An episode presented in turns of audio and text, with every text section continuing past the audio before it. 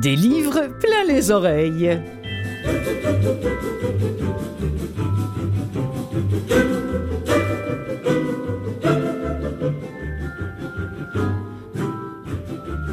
Bonjour à vous toutes et vous tous, Clotilde Sey en votre compagnie pour vous présenter une nouvelle fois cette émission qui se consacre exclusivement aux livres audio, qu'ils soient enregistrés, produits euh, ici au Québec ou encore euh, dans toute la, la francophonie. Aujourd'hui, en première partie, hmm, votre fils n'est pas un musicien, c'est un improvisateur, autrement dit quasiment un imposteur. Ouah. Quand on sait la carrière euh, qu'a connue François Dompierre, ça fait sourire aujourd'hui. Mais qu'à cela ne tienne, le monsieur voulait devenir musicien, voulait devenir compositeur et voulait devenir une vedette. Alors, travailleur acharné, le bonhomme quand il était jeune, peu importe les chemins de traverse, la carrière de François Dompierre est à la fois parce qu'il a bel et bien fini par apprendre la musique et Dieu sait qu'il nous l'a prouvé. Cette carrière, elle est à la fois excellente et, et savoureuse. Tiens, parce que le petit François, c'est aussi un épicurien, c'est un grand marcheur, c'est un éternel amoureux. Alors, Amour, délice et orgue, eh bien, c'est un titre, n'en déplaise à Alphonse Allais et à la règle de grammaire bien connue, c'est un titre donc qui allait comme un gant à cette biographie qu'il nous a fait le plaisir d'écrire et de lire lui-même. Je vais m'entretenir dans quelques minutes avec Maestro Dompierre, ou qui va aimer ça que je l'appelle Maestro. Bon, en seconde partie, on va retrouver euh, l'homme qui me fait dépenser une fortune en bouquins. J'ai nommé Gérald de Cousineau qui évoque pour nous deux livres audio disponibles autant en version accessible qu'en version commerciale. Et puis, comme souvent, comme toujours, je finirai avec des nouveautés incontournables, autant pour les yeux que pour les oreilles, si vous aussi vous vous êtes mis au livre audio avec deux livres signés Leila Slimani et Emma Stonex. Mais dans l'immédiat, on se plonge dans l'univers de François Dompierre, teinté d'amour, de délices et d'orgue.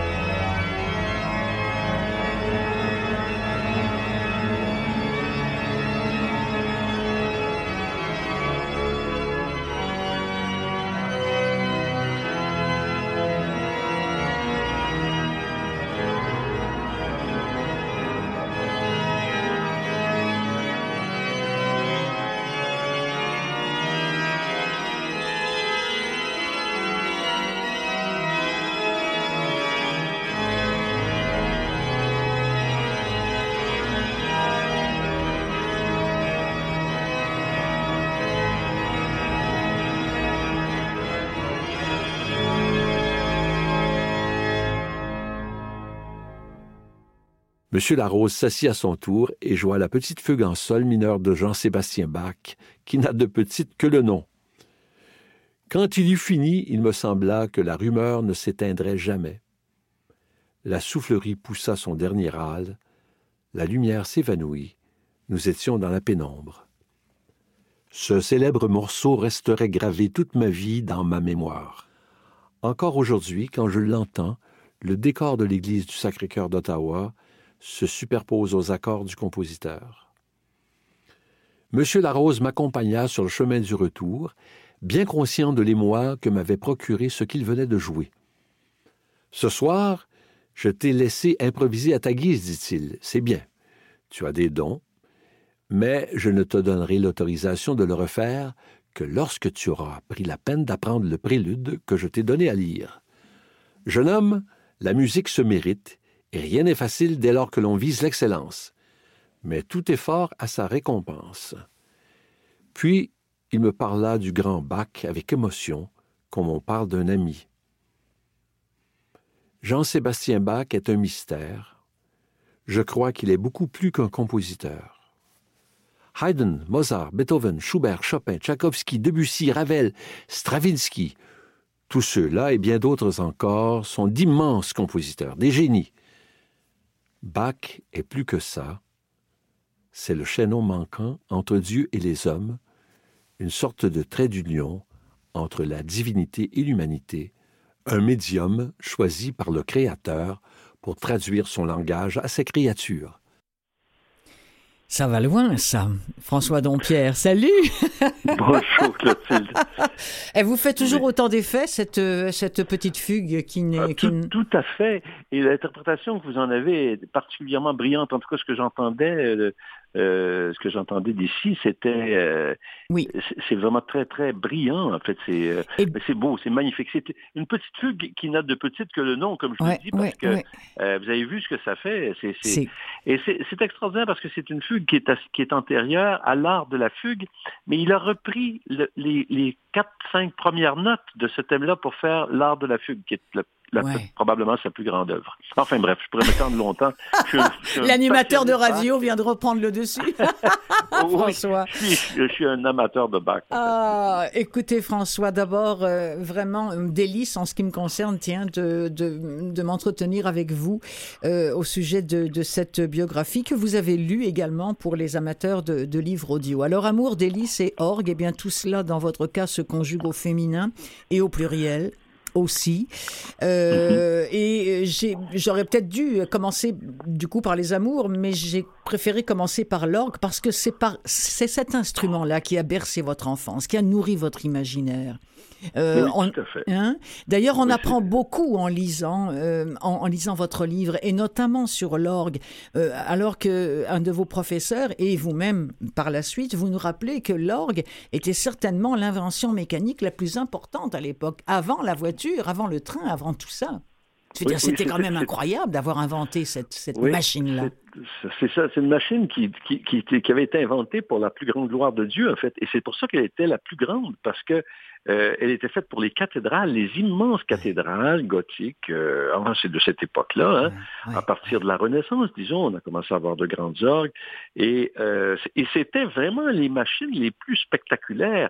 Et les gens allaient à l'église pour ça aussi, hmm. parce que c'était la, c'était la voix de Dieu. D'abord, on ne voyait pas l'instrument qui était la plupart du temps à l'arrière de, de, de, de l'église, et, et, et c'était la voix de, carrément le, tonnerre de Dieu. C'était la voix de Dieu. ouais, oui, c'est vrai. Oui, il y avait déjà des 15, 16, 15, 20 personnes qui pompaient en arrière parce que c'était pas électrique, cette affaire-là. Fallait le faire.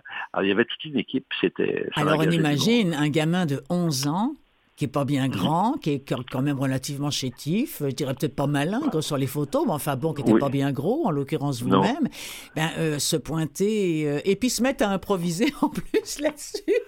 oui, alors ça c'était, ça mettait mes professeurs en rogne et en même temps, ils, ils, ils, en, ils, ils, faisaient pas, il y avait très peu d'improvisateurs, ils trouvaient ça assez fascinant aussi en même temps. Hein, là, mais en même temps, il, bon, il va-tu apprendre à lire la musique? Oui, c'est ça, parce que, bon, ce que vous vouliez, François Dompierre, très jeune, tout jeune, vous l'aviez compris, je voulais, euh, écrivez-vous dans votre livre, être la musique. Je voulais qu'elle coule de source. Je voulais qu'elle vienne de moi. Alors effectivement, pour parvenir à ça, faut l'étudier, cette foutue musique. Hein? Absolument, oui. J'ai fini par faire ça. Oui, ben c'est ça. Mais ben long. oui, ça a été...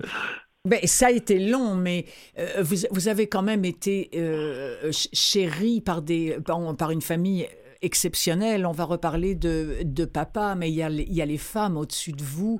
Euh, votre maman, que vous appelez la reine d'Écosse. oui, la reine d'Écosse. C'était une maison féminine essentiellement. Et même mon père faisait partie de l'univers féminin parce que c'était un homme délicat, mhm. euh, très masculin, mais en même temps plein, plein de, de, de, plein, plein de facettes féminines, si vous voulez. Mm-hmm. Et euh, c'est un homme qui aimait la, cuisine, la beauté, qui s'émeuvait facilement. Il, il se, euh, hein, les larmes n'étaient pas jamais loin de lui. Enfin bref. Mm. Donc c'était un univers. Et les femmes étaient fortes chez nous. Ah Moi, le, le, le, patriarcat, euh, j'ai pas connu ça. J'ai connu le contraire. J'ai connu la force des femmes, des femmes qui... Euh, ma grand-mère qui plaçait... Mémé. Ben, mémé Elle est géniale, votre mémé. D'ailleurs, c'est un ah, petit peu grâce à mémé, finalement, que vous avez épousé Ginette à l'époque. ben oui, absolument. Hein? Ben Parce oui, que... c'est grand. Elle, elle s'est entremise entre, entre mes parents et moi. Puis bon, euh, et c'est elle qui, qui, euh, qui, qui, a été la, la, la raison pour laquelle j'ai finalement eu la permission de le faire. Et euh, permettez-moi de revenir un peu sur la musique. Je, je me disais en vous lisant que finalement, le, le chemin est encore une fois pour vous plus important euh, que le but. Euh, c'est quelque chose qu'on rencontre très souvent dans les biographies. C'est que oui, on veut devenir compositeur, on veut devenir vedette, on veut devenir... Mais tout le chemin parcouru, toutes ces belles rencontres qu'on fait, et nous, euh, on assiste à ça. Et il y a une rencontre majeure à un moment donné, parce que ce ne sont pas forcément les professeurs que vous avez eus en musique classique qui vous ont appris ce qu'était la rigueur professionnelle, mais c'est une femme qu'on va écouter maintenant.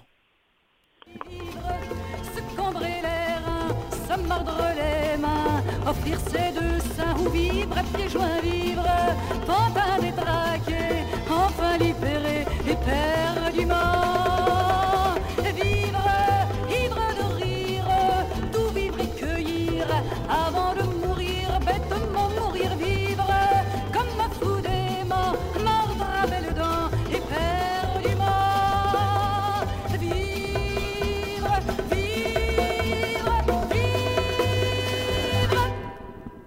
Je dois à René Claude beaucoup de très beaux moments sur scène et sur disque, mais elle m'a apporté quelque chose de plus important encore, un début de sérieux et de rigueur dans mon métier.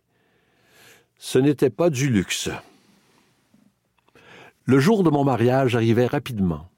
Toutefois, mes activités me laissaient à peine le temps de le voir venir. J'avais du pain sur la planche et ça me convenait parfaitement. À mon enseignement, mes accompagnements pour René Claude et mon travail à la clé de sol s'ajoutèrent quelques émissions promotionnelles. Mon disque tout chaud remportant même un trophée à titre de production du mois. J'étais euphorique. J'entends encore Mémé me dire Il faut que ça arrête. Tu porteras plus à terre. Le 18 juillet 1964, après une nuit sans sommeil, je m'émerveillais devant la beauté de Ginette descendant l'allée de la petite chapelle de la basilique Notre-Dame au bras de son papa, Dona. Quelques minutes plus tard, le père Lebel me posait la question rituelle François, veux-tu prendre Ginette pour épouse Je venais tout juste d'avoir 21 ans. Et oui, c'est jeune hein, pour épouser un premier amour, mais c'est ça a tenu longtemps quand même. Ça a tenu longtemps et ça a fait deux beaux enfants. Deux beaux enfants. Et puis hum. toujours de l'amitié avec Ginette quand même. Euh, bon, du respect énormément. Donc euh, euh, oui, deux beaux enfants qui réussissent bien. Donc, et, je suis très content. Et en musique, c'est phénoménal parce que bon, vous avez touché à tout, au classique, à la chanson, à la musique de film, les comédies musicales, la direction d'orchestre. Ça, c'est passionnant d'ailleurs quand vous parlez de ce qu'est un chef d'orchestre.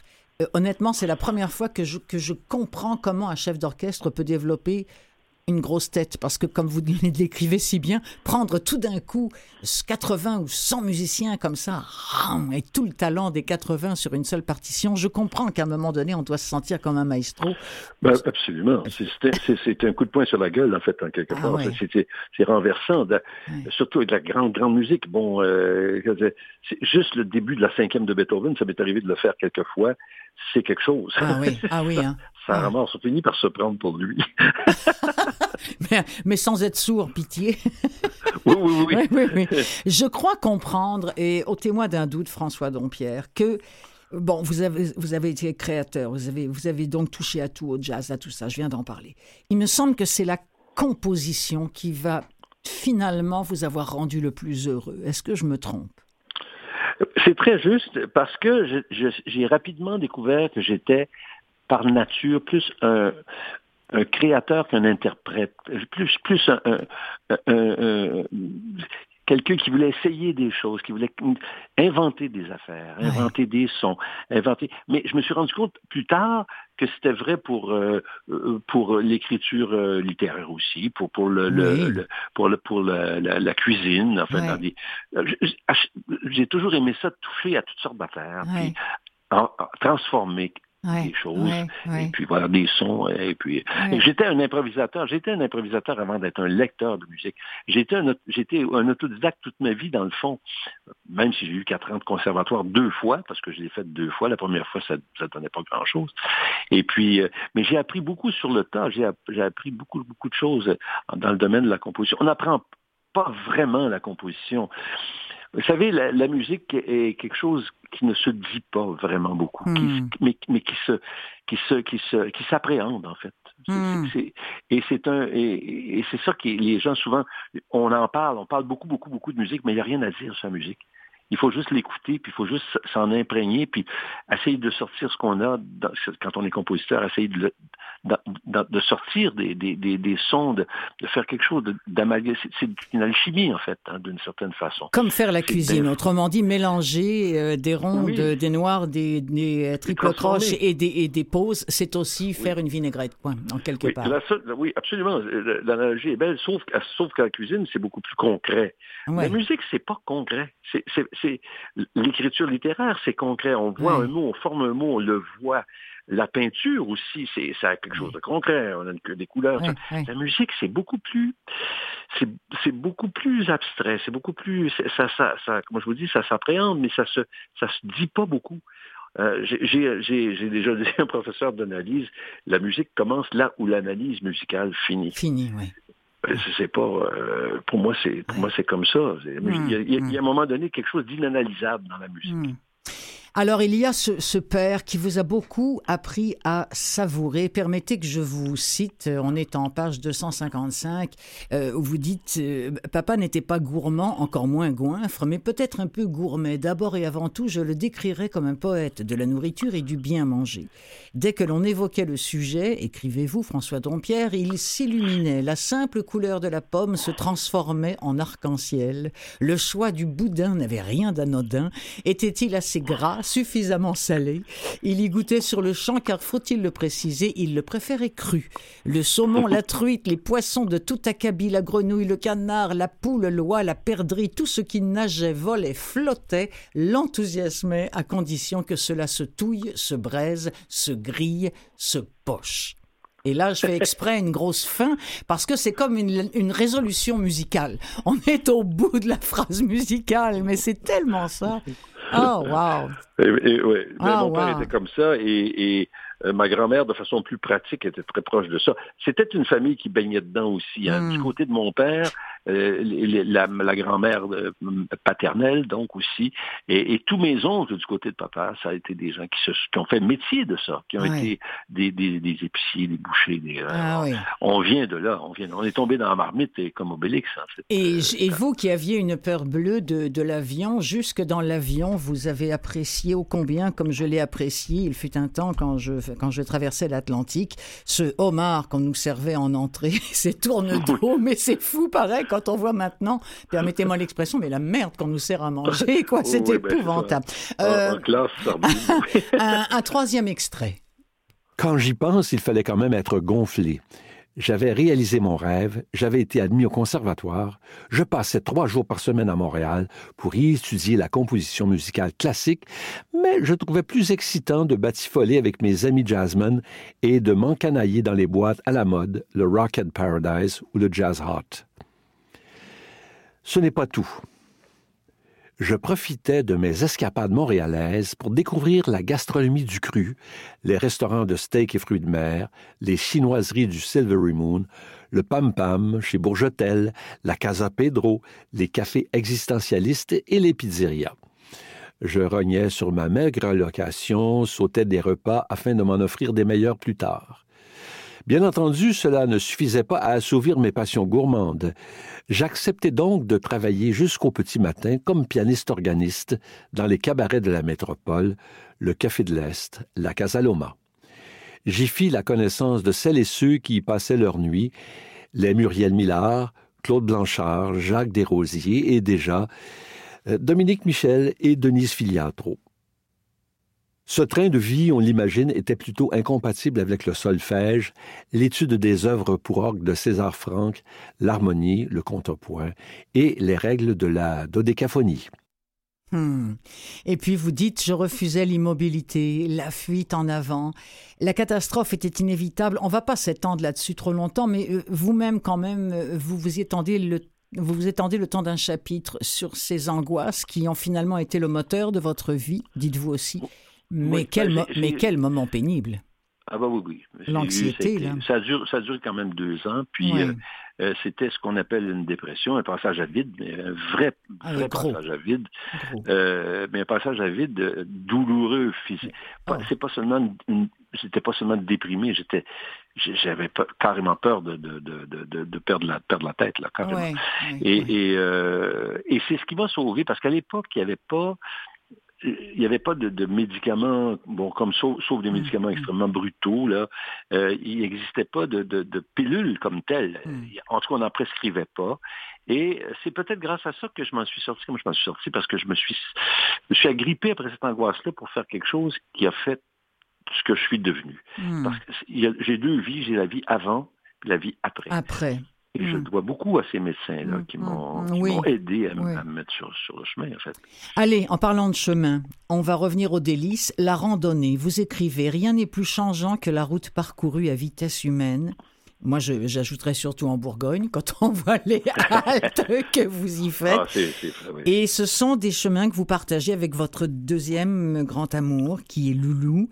Euh, vous avez dit que les voyages à pied euh, vous rendent meilleur. C'est formidable, ça. Vous marchez toujours autant Toujours autant. Euh, autant en, en kilomètres, mais peut-être moins souvent. Là, depuis quelques, quelques années, on n'a on pas fait de longs voyages. Euh, mais même ici au Québec, j'en ai fait hein, des 20 mmh. kilomètres par jour, 20-25 kilomètres par jour. Et ensuite, on, ah se, on se repose pour recommencer le lendemain. Mais j'en ai fait, j'ai fait pendant 25 ans des voyages en Europe avec des diriger des groupes de, de, de voyageurs, partager mmh. les plaisirs de la randonnée pédestre avec eux. Mmh. Euh, ça a été euh, pour moi de très beaux moments. Douze fois en Toscane, quand même, on n'aura pas à se plaindre de ça. Ah là là. oh là là, oh là là, oh là là. Un bouquin, je dirais, Amour, délices et orgue, c'est un bouquin émaillé de, de saveurs. Je voudrais dire, euh, aux auditeurs qui ne l'ont pas encore découvert ni par les yeux ni par les oreilles, que nos, nos, nos oreilles, nos papilles, notre nez, écoutez, tout frétille en vous lisant. Je me suis senti comme un petit gardon. non, mais c'est vrai, c'est comme un, ça se déguste euh, comme un, comme un Gevrey Chambertin, tiens, vous savez, à petite dose. Et c'est... Bah, c'est, un beau compliment. ben oui, mais, mais, je, mais je le pense. Euh, à un moment donné, bon, vous savez, on aurait pu parler pendant une heure. La, la chanson est, est dites vous, euh, notre produit national brut, vous en avez, vous, ne serait-ce que composé 200, vous avez eu euh, des grandes amitiés. Euh, bon, je pense à, à, Louise, voyons, à Louise Forestier, je pense, je pense aussi à ce que vous avez vécu avec Félix. D'ailleurs, on va, on va se quitter sur une petite chanson de, de Félix que vous avez orchestrée parce que je voudrais vous dire que ce disque-là, je l'ai, je l'ai usé. Vous savez, je l'ai usé tellement qu'on entendait les deux faces en même temps, tellement je l'ai écouté. Mais c'est vrai, c'est vrai. J'ai toujours trouvé que c'était fantastique. Euh, écoutez, je vous dites de la musique, quelle est l'antichambre du ciel ben, Je vous souhaite euh, pour, euh, pour toutes les années qui vont s'écouler encore et que vous allez passer à faire de la cuisine, à faire de la musique ou à faire des randonnées, bien je vous souhaite que ce soit déjà aussi l'antichambre du ciel et pas juste la musique, juste votre vie. Merci, merci beaucoup. De rien François et merci pour ce livre, Délices Amour, délices et orgue que l'on retrouve bien sûr au catalogue de Vues et Voix en livre audio lu par François Dompierre. Salut et, euh, bon voyage. Merci Clotilde. Salut François. Salut.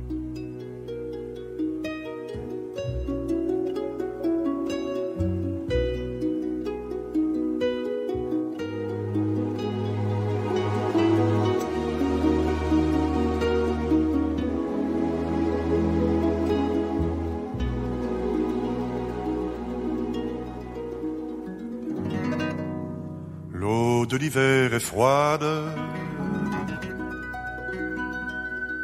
Injuste l'ignorance. Le cœur de l'homme est dur.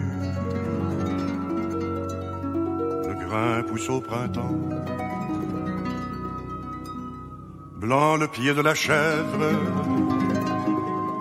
Rose sa langue. Propre est la truie.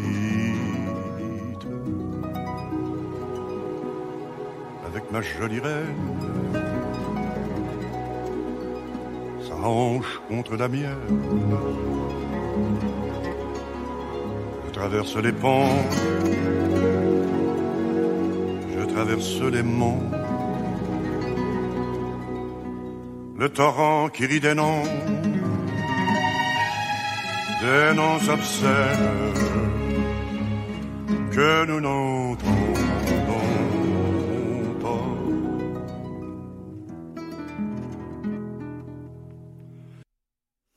L'eau de l'hiver, Félix Leclerc, arrangement de François Dompierre avec qui je viens de m'entretenir autour de, cette biographie qu'il nous a euh, offerte euh, en 2022, Amour, délices et orgue, et qui existe également en livre audio. Je vous rappelle que c'est au catalogue Vues et Voix, donc VVLA, Vues et Voix, livre audio. C'est Clotilde Sey qui anime pour vous l'émission des livres plein les oreilles. Vous restez des nôtres. En seconde partie, on va avoir le grand plaisir de retrouver l'ami Gérald de Cousine qui va nous présenter non pas un, mais deux bouquins. Restez là.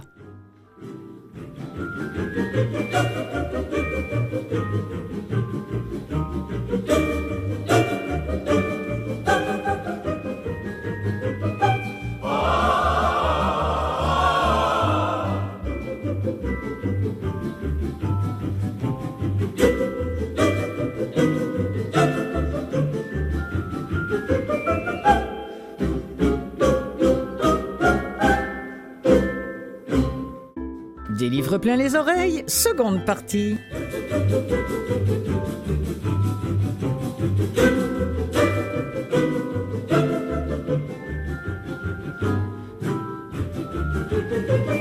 Avec notamment Gérald Cousineau qui nous arrive avec deux titres formidables que je vais lire un jour ou l'autre comme chaque fois que Monsieur Cousineau évoque des livres qu'il a de ses oreilles. Écoutez, euh, cette fois-ci Jean-Christophe Ruffin et Tanisi Coates sont à l'honneur. Et puis pour finir cette émission, je voudrais vous suggérer deux nouveautés littéraires, en audio bien sûr, signé Leila Slimani, prix Goncourt quand même, et Emma Stonex. Mais d'abord, le voici, le voilà.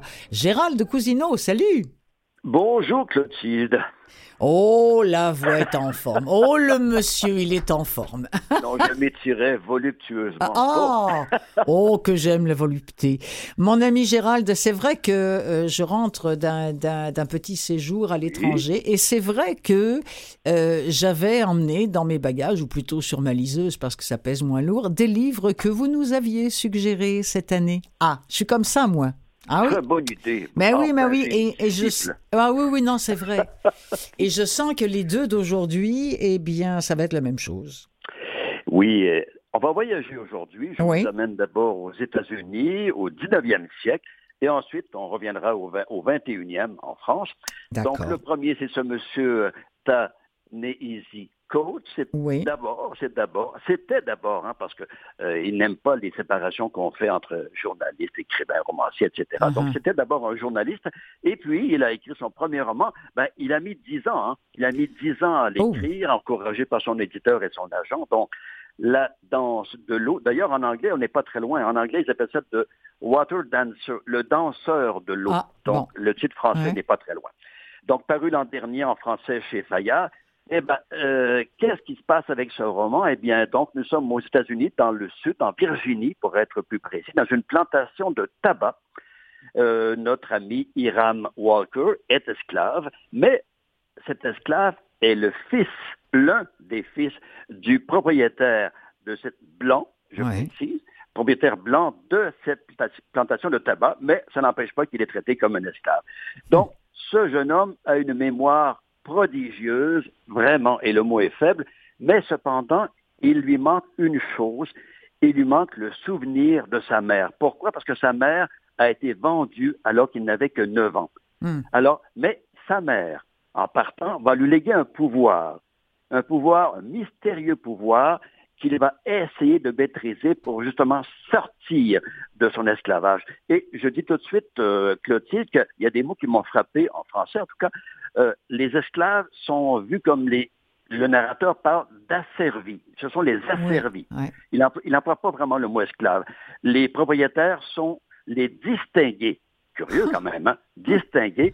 Et les blancs d'un rang inférieur, ben, sont les blancs inférieurs, tout simplement. Tout simplement. Ben, Bon. J'avais jamais lu ça dans un roman traitant de l'esclavage aux États-Unis. Donc, alors, donc, ce monsieur euh, Hiram Walker va bien sûr euh, vieillir dans cette plantation de tabac, et là, il va rencontrer des gens qui, eux, essaient de faire sortir les esclaves, de les libérer et de les envoyer vers le nord des États-Unis. Bon. On a déjà vu ça, vous me direz, dans un roman célèbre qui s'appelle Oui. Underground Railroad. Oui. Oui. Très beau roman de M. Et d'autres, et d'autres. hein. Ça, c'est Oui. sûr que le, le thème est souvent repris, mais je ne sais pas pourquoi on en apprend toujours et on, on ne se lasse jamais de, de- de ce genre d'histoire-là, euh, C'est vrai. dramatiquement euh, vrai. Hein? Mais dans le roman dont je parle, on parle bien d'un chemin de fer, on parle bien d'un réseau clandestin. Mais Oui. le personnage d'Iram, en se sauvant de cette plantation, ne va pas prendre ce chemin de fer clandestin, il va plutôt prendre un train bien ordinaire qui va le mener à Philadelphie. Et là, il y a un petit détail très concret. Il parle de la puanteur de cette ville, parce que c'est Hmm. lui qui raconte l'histoire. Il dit qu'à à Philadelphie, la puanteur règne partout. Bon. Ah Je précise cette petite chose parce que ce monsieur euh, Coates s'est documenté. Il a lu des tonnes de livres sur l'esclavage des Oui. Noirs aux États-Unis et aussi sur leur façon de s'habiller, qu'est-ce qu'ils mangeaient. Donc, ça, Hmm. c'est très, très, très bien documenté. Mais encore une fois, je parlais de ce pouvoir mystérieux dont dispose Hiram. On a fait ça dans le roman La Conduction. Et ça, j'ai l'impression que j'ai pas tout à fait bien saisi de quoi il était question. Je sais que ça arrive alors que Hiram, par exemple, va se trouver près d'une rivière. Et là, il y a comme un halo bleu qui l'envahit. Mhm. Et là, automatiquement, ça le ramène dans le passé. Mhm. Mais c'est comme ça qu'il va réussir à sortir. À un moment donné, il, y a une chute- il tombe dans une rivière avec son frère. Le, le frère meurt noyé, alors que lui s'en sort. Et Mhm. on va apprendre mot à mot. Ben, il a peut-être eu l'aide de ce. C'est peut-être ce pouvoir dispose qui l'a aidé à sortir vivant de cette rivière. Donc, il y a plein de petites, de petites choses mystérieuses comme ça qui font qu'il va grandir. Il va en arracher le pauvre. Il va rencontrer l'esclave Sophia. euh, qu'il va essayer de libérer, mais c'est pas facile parce qu'elle appartient littéralement Mhm. à un distingué. Donc, je- je- j'ai l'air de mêler tout ça, mais c'est parce qu'il y a beaucoup de rebondissements. Oui, oui, oui, je comprends, roman. je comprends. Euh, il y a beaucoup de rebondissements et notre héros va passer à travers tout ça. Il va finir par retrouver Sophia qui, entre-temps, euh, a, une, a eu une petite fille. Bref, mais Mm. l'amour est toujours là. Donc, Oui. c'est un roman très intéressant et euh, encore une fois, je n'ai pas pu m'empêcher de faire des parallèles avec Underground Railroad, Oui. même si là, on ne voyage pas de, De- façon souterraine. de Colson Whitehead. Voilà. Euh, ouais, c'est ça. Et, bon. Et euh, écoutez, c'est, c'est, je suis très contente parce que l'extrait euh, bah, que j'ai choisi sans le choisir, parce que souvent je suis obligée de prendre ce qu'on me donne. Et là, euh, je- oui, non, mais c'est vrai. Et puis je trouve que parfois, ben, on tombe pile dessus, mais il y a Ouais. des fois où on tombe pas vraiment euh, là où on voudrait tomber. Mais là, on- il est question justement de cet accident-là. Et, et de, cette, de ce halo, de cette lumière comme ça confusément. Enfin bref, je vous en dis pas plus. Écoutez, c'est c'est très très bien lu euh, par Alex Fonja, donc extrait de La danse de l'eau que nous présente aujourd'hui Gérald de Cousineau. Euh, c'est sorti chez Audiolib. Il faisait chaud dans cette lumière.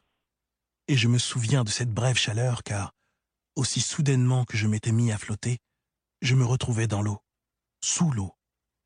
Et aujourd'hui encore, en vous racontant tout cela, c'est comme si j'étais de nouveau là-bas, pris dans la morsure glacée de la rivière Gausse, assailli par les flots et par cette insoutenable et si particulière sensation de brûlure que seuls connaissent les noyés. Rien n'est comparable à ce que l'on éprouve lorsqu'on se noie, car ce n'est pas seulement de la souffrance qu'on ressent alors, mais la sidération de se retrouver dans une situation aussi étrange. L'esprit croit qu'il devrait y avoir de l'air, parce qu'il y a toujours de l'air autour de soi. Et l'envie impérieuse de respirer est si instinctive qu'on ne peut la brider qu'au prix d'un immense effort de concentration. Si j'avais volontairement sauté du pont, j'aurais pu saisir ce qui m'arrivait. Si j'étais même simplement tombé par mes gardes, j'aurais compris, ne serait-ce que parce que c'eût été du domaine de l'imaginable. Mais à cet instant, c'était comme si j'avais été brusquement projeté du haut d'une fenêtre dans les profondeurs de la rivière. J'essayais désespérément de respirer. Je me rappelle avoir cherché de l'air à grands cris, et je me rappelle plus nettement encore la souffrance que j'endurais pour toute réponse. La souffrance provoquée par les flots qui s'engouffraient en moi, et la façon dont ma poitrine se soulevait en réaction à cette souffrance, ce qui avait pour seul effet de décupler encore le déferlement de l'eau. Oui, c'est bien traduit, hein et c'est très bien lu. Hein. Et c'est très bien lu. Alors bon, je rappelle que si Gérald vous en parlait, on, je pense qu'on le rappelle pas suffisamment, c'est que vous êtes vous-même non-voyant et que ces mhm. livres-là sont accessibles en version commerciale. Ça, c'est chez Audiolib, mais vous trouvez ça sur la plupart des, des catalogues euh, de livres audio. Et c'est en, en, version également accessible, certainement lu par une voix de synthèse. Euh... Je crois que c'est une voix de synthèse, oui. oui. Euh, D'accord. Alors, euh, la danse de l'eau, de la danse de l'eau, on s'en va dans les flammes de pierre. Là, on, tombe dans la littérature euh, française. Jean-Christophe Ruffin. Eh bien, on passe de la rivière Gousse au massif du Mont Blanc. Oui, oui. ouais. Alors, bien sûr, vous connaissez, enfin, les gens connaissent sûrement euh, Jean-Christophe Ruffin, médecin, voyageur, diplomate, écrivain. Évidemment, il a une œuvre abondante, hein. membre de l'Académie française depuis 2008, ah. bon, prix Goncourt pour euh, Rouge Brésil en 2001. Donc, il écrit beaucoup, entre autres, de petits romans policiers qui mettent en scène non pas un policier, mais un consul, assez amusant d'ailleurs. Donc, Ruffin, ben, si vous connaissez Ruffin, vous savez peut-être qu'il est amoureux de la montagne, et encore là, le mot est faible. C'est un alpiniste. Et, curieusement, parmi l'un de ses amis, on trouve un certain Sylvain Tesson. Ah ben tiens. Or, Tesson, pour moi, c'est un formidable auteur de récits de voyage. Ah, oui, C'est un amateur de montagne aussi. Alors, les flammes de pierre, ben, d'abord, situons les flammes de pierre, parce que l'auteur les situe. Ben, nous sommes dans... Euh, c'est une crête rocheuse. Moi, je ne connais pas beaucoup le, le, massif du Mont Blanc, mais c'est une crête rocheuse qu'on trouve dans le massif du Mont Blanc, donc en France. Et les flammes de pierre, ben, réglons tout de suite le... Il y a une belle métaphore ici, hein, mm. parce que dans ce livre-là, on va trouver comme deux passions qui sont euh, étalées au fil des pages. Il y a la passion amoureuse qui va lier le guide de montagne qui s'appelle Rémi à sa cliente d'abord très énigmatique, l'or. Mm-hmm. Donc, il y a une passion amoureuse et bien sûr, cette passion amoureuse va se doubler d'une autre passion, évidemment, celle de la montagne. Donc, mm. les flammes, vous avez la passion amoureuse et bien sûr, la pierre, c'est le rocher, c'est la montagne. Ah, Donc, ben charmante métaphore. Et là, vous avez un beau jeune homme qui s'appelle Rémi. D'ailleurs, on l'appelle le gigolo des neiges, hein. c'est tout dire. Hein. Donc, très beau, habillé à la dernière mode, comme vraiment, il plaît beaucoup aux dames. Il a des aventures d'un jour avec ses clients. Ça marche très fort, son affaire. Et un jour, il rencontre... Il, les appelle ses proies, d'ailleurs. Hein, ah oui, d'ailleurs. Et là, en rencontrant l'or, eh bien, il se rend compte que non, ça ne sera pas une proie de plus. Cette fois-ci, la proie, c'est lui. Parce que c'est lui qu'elle va attraper dans ses filets. Alors, il va développer une amitié, puis un amour entre ces deux-là. Ils vont faire une randonnée, plusieurs randonnées, et un jour, ben, ils se ramassent dans son appartement, euh, ils ont une relation amoureuse, tout ça, ça, commence. Mais il, il, va faire la bêtise, pour nous, lecteurs, d'aller la retrouver à Paris où elle travaille très fort. Alors, il va quitter son emploi de guide de montagne, il va retrouver euh, là, sans la prévenir, il va la retrouver à Paris. Et là, bien sûr, à un moment donné, ben, son portefeuille se vide. Hein. Qu'est-ce qu'il fait? Il va trouver un emploi minable, c'est moi qui souligne le mot minable, dans une compagnie d'assurance, mais un peu louche. Mais là, il y a un problème. Parce que là, il s'incruste chez Laure, dans son petit appartement, mais Laure trouve que ce n'est plus tout à fait le Rémi qu'elle a aimé. où, est, où est passé le guide de montagne flamboyant, tombeur? Ben non, là, il ramasse quelques, quelques euros en, en jouant avec des, des, retraités, en leur fourguant des assurances dont ils n'ont pas besoin. Oh, Donc, c'est pas très joli, ça. Non. Fait qu'un jour, elle le met pas à la porte, mais il comprend qu'il fait mieux de partir. Il quitte là, il revient à la montagne où il retrouve son frère Julien, parce que je ne vous ai pas dit qu'il avait un frère Julien qui lui Mhm. aussi est alpiniste. Et là, entre-temps, Laure a un accident de voiture, un terrible accident de voiture. Elle est handicapée, elle, elle doit suivre des traitements pendant des mois. Elle se retrouve où? À Chamonix, dans un sanatorium, et là, devinez qui le retrouve par hasard? Julien. Son ah Rémi. non, j'ai rien compris. Son Rémi. Rémi. ah, bon, Ah, ouais. Donc, Euh, un non. coup, son Rémi, il y a aussi euh, ajouté à ça une en haute montagne, parce que Rémi a des clients japonais. Il va se passer euh, un drame. Alors, c'est, entre-temps, notre Ouais. amie Laure, elle, ne veut plus revenir à Paris. C'est fini. Elle veut vraiment vivre en montagne. Hmm. On va lui trouver un emploi comme gardienne de refuge, très haut, très haut, très haut. Là. Mhm. Et le hasard veut qu'elle secourt Rémi et ses deux clients. Et bon, je vous donnerai Bon. pas la fin. Non, mais enfin. Mais enfin, donc, ça vit, ça aime, ça bouge, ça, ça Ah, a peur, ça. Et hein? si vous aimez la montagne, vous serez ravis parce que là, et Thomas Ruffin ne peut pas s'empêcher de mettre plein de termes, enfin, de donner une sorte de leçon, euh, je dirais Ah le oui. cours 101 d'alpinisme. Mais si vous aimez la montagne, pas de problème. Et surtout une montagne qui est... Parce que les deux héros ne sont pas des super-héros, pas du tout. Ce ne sont pas des gens qui accomplissent des exploits. Pour nous, peut-être, qui, ne Oui, font- oui. qui ne faisons pas de montagne. Mais non, il a voulu que ces, héros- ces personnages soient des humains, et on les suit pas à Mhm. pas, et effectivement, ils sont humains, donc touchants. Et c'est un beau roman, un beau roman de Jean-Christophe Ruffin. Que vous aimiez la montagne ou non, je pense que vous serez pris par l'histoire, et il faut aller jusqu'à la fin, évidemment. Alors, nous, on n'ira pas jusqu'à la fin pour l'instant avec vous, mais on va commencer par le début. On va. euh, L'extrait qu'on va entendre, c'est lorsque Rémi fait connaissance avec un nouveau Oui. groupe. Et dans ce nouveau groupe, il y a Laure. La plupart du temps, sinon toujours, la rencontre comportait d'emblée des limites qui condamnaient la relation à n'être qu'une aventure sans lendemain. Femme trop âgée qui aurait pu être sa mère, si seulement sa pauvre mère, dans son HLM de Bretigny, avait pu imaginer pareille situation, ou gamine riche à la recherche de sensations pendant leurs vacances, avant de revenir pleine d'expériences nouvelles à des amours plus sérieuses.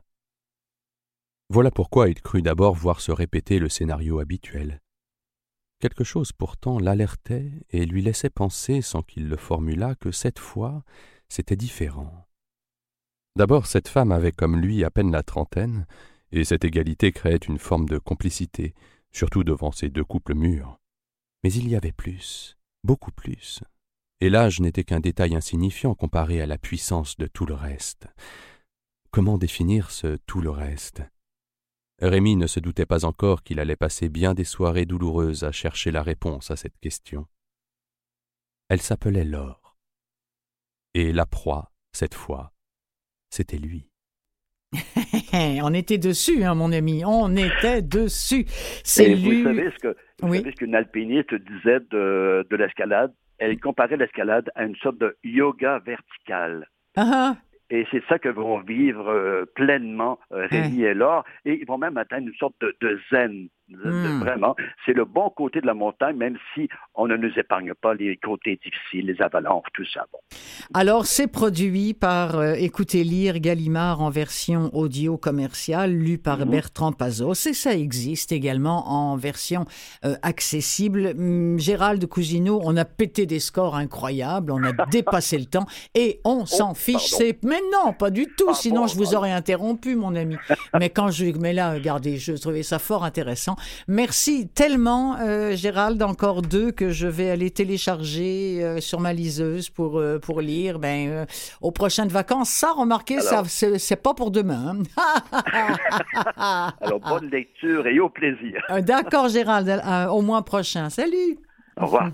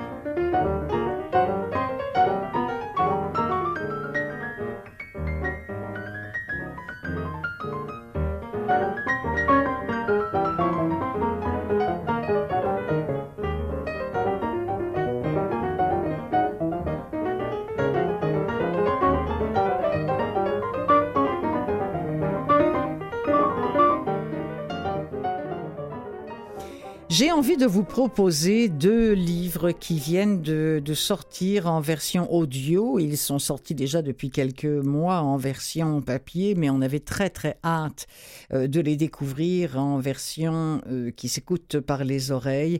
Je voudrais commencer peut-être par Les gardiens du phare de Emma Stonex. C'est lu par Christine Braconnier.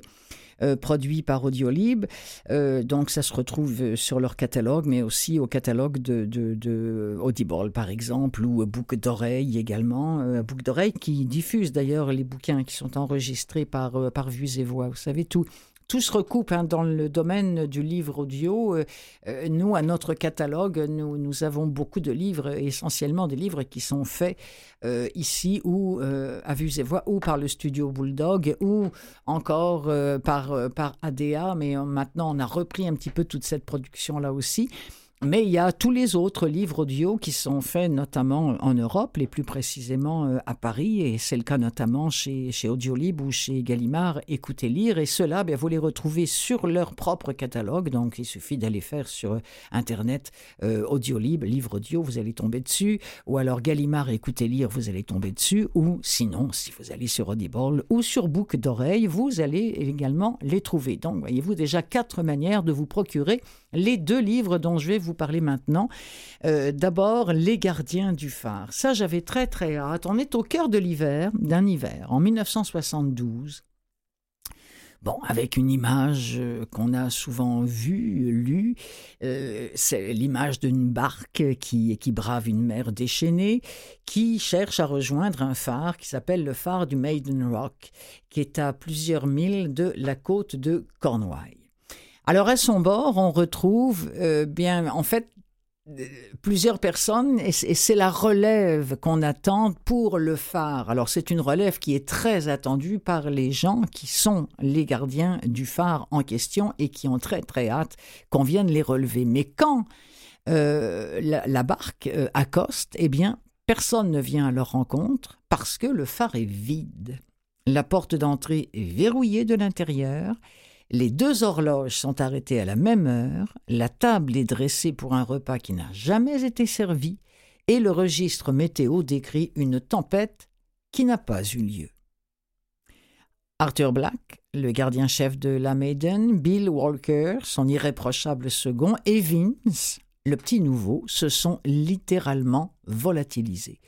Alors on se retrouve vingt ans plus tard, alors que la mer semble avoir englouti les fantômes de ces trois personnes-là, on retrouve les veuves de ces trois hommes-là, Hélène, Jenny et Michel, qui évidemment vivent dans le souvenir de cette tragédie-là. Mais au lieu d'être unies dans le deuil et dans le chagrin, eh bien, ce sont trois femmes qui se déchirent, euh, qui sont dans la non-communication, dans le non-dit, qui sont dans, dans le remords, dans, dans les rancœurs, qui n'arrivent pas à tourner la page jusqu'au jour où un écrivain à succès les approche parce qu'il veut entendre leur version de l'histoire et il veut tenter de percer le mystère du Maiden Rock.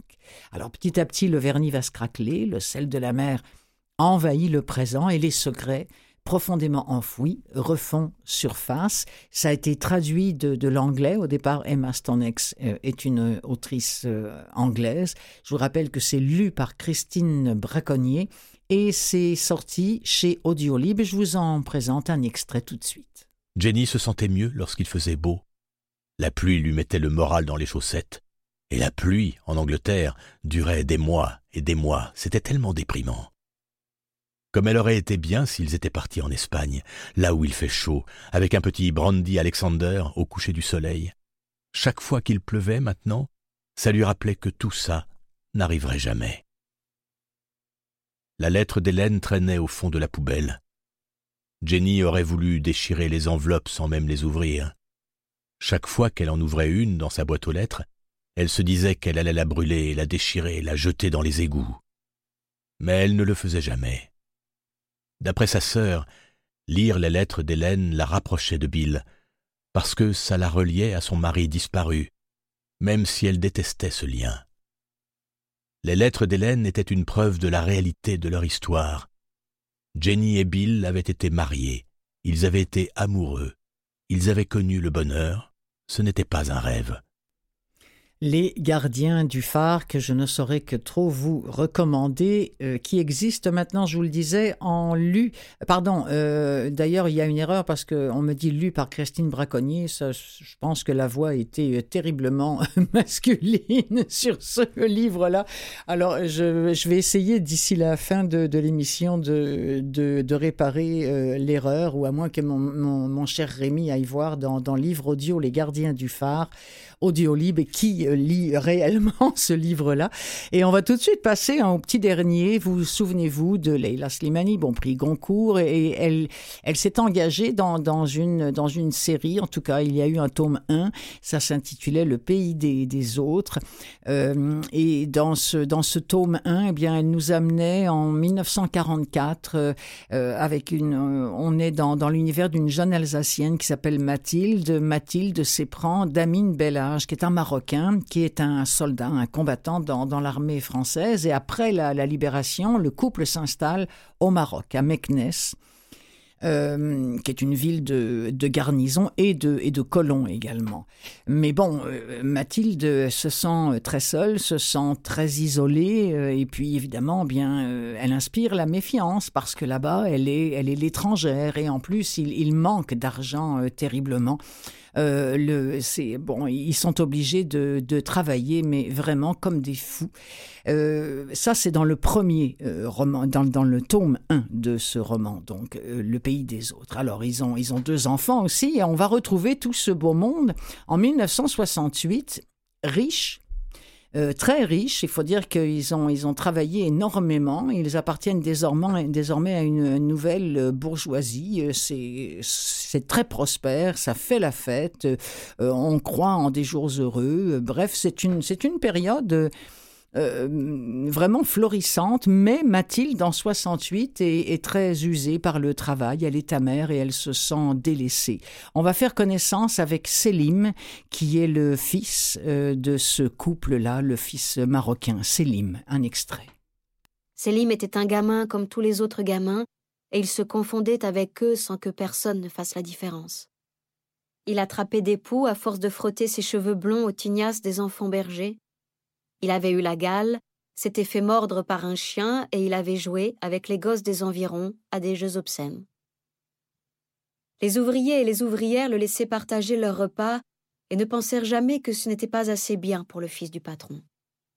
Un enfant n'a besoin de rien d'autre pour grandir que de pain, d'huile d'olive et de thé chaud et sucré. Les femmes lui pinçaient les joues et s'extasiaient devant sa beauté. Tu pourrais être berbère, un vrai riffin, avec ses yeux verts et ses taches de rousseur. Un enfant pas d'ici, en tout cas, c'est ce que Selim comprenait. Quelques mois auparavant, pour la première fois, un ouvrier l'avait appelé Sidi et lui avait témoigné une déférence à laquelle il ne s'attendait pas. Selim en avait été stupéfait. Il n'avait pas su, alors, s'il éprouvait de la fierté ou au contraire une gêne, un sentiment d'imposture. Un jour on était enfant, et puis on devenait un homme. Très joli. Le pays des autres, tome 2 de Leila Slimani, lu par Suliane Brahim euh, dans la collection Écoutez lire Gallimard. Et merci beaucoup à Rémi qui a retrouvé euh, le nom euh, du lecteur. En fait, il y avait une lecteur et une lectrice, et c'est ce qui m'a euh, malheureusement induite en erreur pour les gardiens du phare de Emma Stonex. Alors, c'est lu effectivement par Christine Braconnier, qu'on n'a pas entendu dans l'extrait, et Guillaume Orsat, dont on a entendu la voix très profonde dans le premier extrait. Voilà donc, et puis Le pays des autres de Leila Slimani. Regardez-nous danser, parce que c'est comme ça que s'appelle ce tome 2. Euh, encore une fois, un, une fresque euh, historique, sociale, euh, formidable de la part de Madame Sleimani avec une écriture qui n'appartient qu'à elle.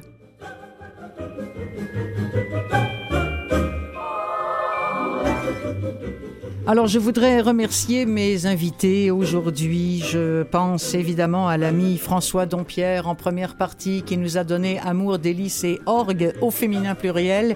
Et puis à Gérald Cousineau qui, toujours avec beaucoup d'éloquence, nous propose des lectures audio qui se retrouvent en version commerciale et accessible. Merci aussi à Jean-Sébastien La Liberté et à Nicolas Swartman qui était en régie aujourd'hui. C'est Clotilde Sey qui vous parlait et qui vous souhaite une excellente semaine. Et n'oubliez pas qu'il y a une autre façon de lire. C'est le livre audio. Salut, à la semaine prochaine.